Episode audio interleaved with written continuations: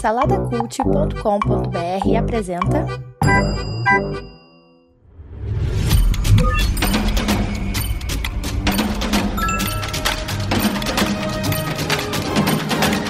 Bicicletas Voadoras. Apresentado por Bruno Guedon.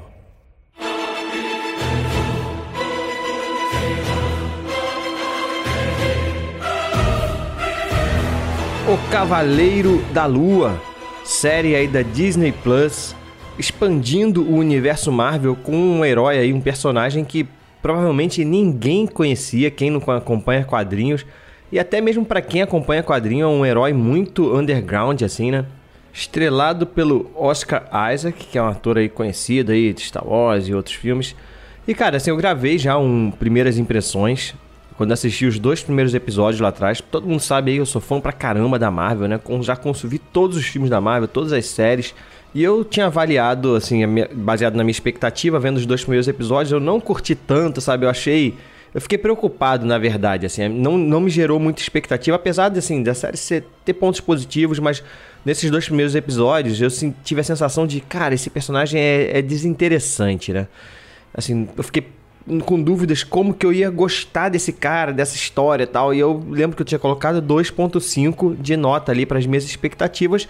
É a série curta, são seis, seis episódios apenas, ou seja, depois daquele, daquele segundo que eu vi, eu só vi mais quatro.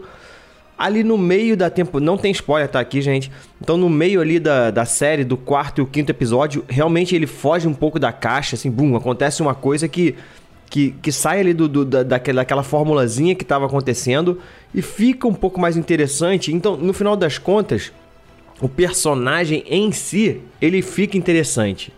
Vou dar uma sinopse rápida, né, para quem está acompanhando e não ouviu lá o episódio an antigo, lá o de primeiras impressões. É, aqui a gente acompanha o Steven Grant, que é um ele trabalha no museu, né? Um cara que trabalha ali na, na lojinha do museu, vendendo as coisinhas do museu tal. E é um cara que tu vê que ele é inteligente pra caramba e ele é especialista em cultura egípcia. Só que com o, o passar do tempo a gente vai vendo que ele tem problemas com sono, ele é sonâmbulo, tanto que ele dorme acorrentado na cama e tal. E com o tempo vai passando a gente descobre que na verdade não é isso. Na verdade ele é uma pessoa que tem uma múltipla personalidade ali. É, ele te, além de ser esse cara, ele também é um outro que é, que é como se fosse um, um guerrilheiro lá, um mercenário, um cara bom de luta, bom de tiro, enfim e se chama Mark, Mark Spector. É, e a gente depois, não, não bastasse esse problema de múltipla personalidade, a gente depois descobre que, na verdade, ele também é um avatar de um deus, antigo deus egípcio chamado Khonshu. E esse avatar, é, a manifestação desse deus aqui na Terra, é como se esse deus desse os poderes dele, alguns poderes dele para um ser humano, né? E esse avatar se chama é o Cavaleiro da Lua tal a gente também descobre que ele está tá, tá envolvido é, em uma trama contra o personagem do Ethan Hawke, que é o Dr. Harold. Esse cara, ele, ele na verdade, ele tá atrás de um artefato para libertar um outro deus egípcio.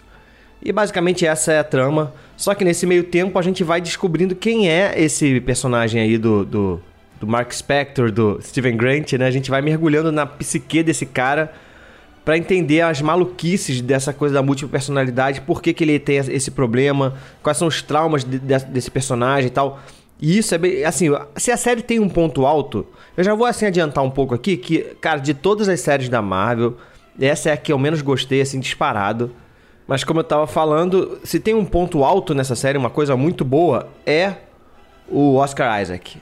É claro, eles deram um, com um personagem complexo desse, né? Que você tem várias facetas, você pode interpretar uma múltipla personalidade, a chance de um bom ator se destacar é enorme, né? E não é diferente, né? E é isso que acontece aqui. Ele se destaca realmente. É o ponto forte da série, é o Oscar Isaac. Mas o que eu fiquei pensando depois a respeito da série são, são duas coisas. Primeiro, que a Marvel realmente ela tá com dificuldade de, de encerrar, sabe, as séries dela todas as séries dela patinaram nos, no último episódio de alguma forma. Todas elas, sem exceção. WandaVision, Loki, é, Gavião Arqueiro, é, que mais que teve? Ah, o, o, Soldado Invernal lá e o Falcão e Soldado Invernal também patinou um pouco. Talvez essa até menos até. A gente teve o Orif, que beleza, é um desenho, até essa nem patinou tanto também no final.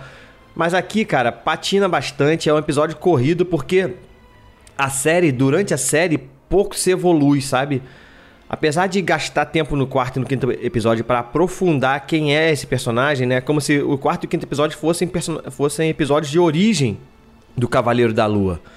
Mas mesmo assim, parece que a série não anda, sabe? E aí, de repente, no último episódio, claro, eles aceleram uma opção de coisa, acontece uma opção de coisa. Enfim, eu acho que, que eles, esse é um dos problemas. A Marvel tem que aprender a, a dividir a narrativa dela nesse, né, nesse formato de série. Ainda não tá legal, cara. Ainda não tá 100%.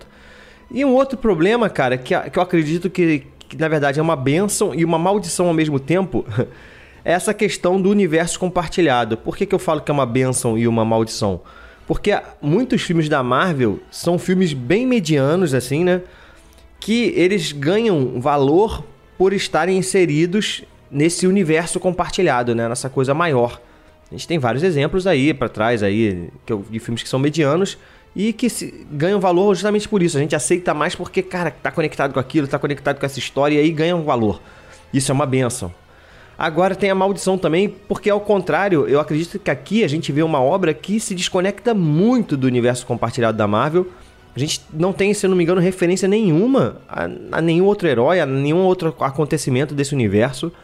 E realmente parece que a gente está vendo uma, uma série à parte. E na minha cabeça isso acabou sendo uma maldição, porque porque a série por si só não é tão interessante, entendeu? Ela justamente baseado na minha primeira impressão lá atrás, acabou não sendo tão interessante. Se talvez se tivesse uma conexão maior com alguma outra coisa do universo compartilhado da Marvel, talvez ela ganhasse esse valor que não ganhou. Então, nesse caso, essa parada do MCU acabou, acabou sendo uma maldição para uma obra que tentou ser mais independente. Realmente, assim, é bem diferente, assim, do, tanto essa coisa dos deuses, enfim, expande muito, né, a questão da fantasia aí no universo Marvel.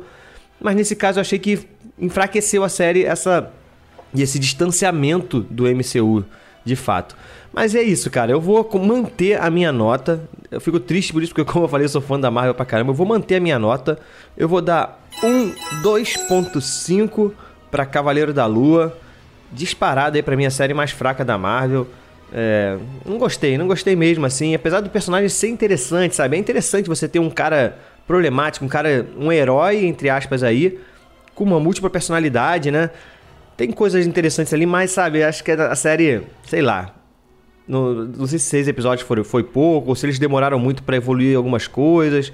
O quarto e o quinto episódio realmente são interessantes, né? Fica uma coisa muito psicodélica, tu tem que via é, viajar ali junto com a, com a, com a série para curtir. E isso dá para fazer, é legal, tem valor aí.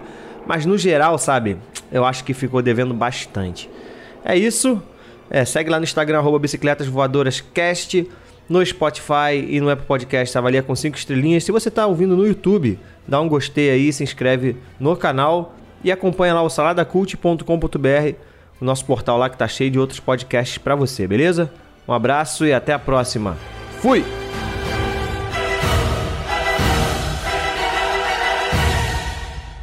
Produzido por Imagem Vida Studios, imagemvida.com.br.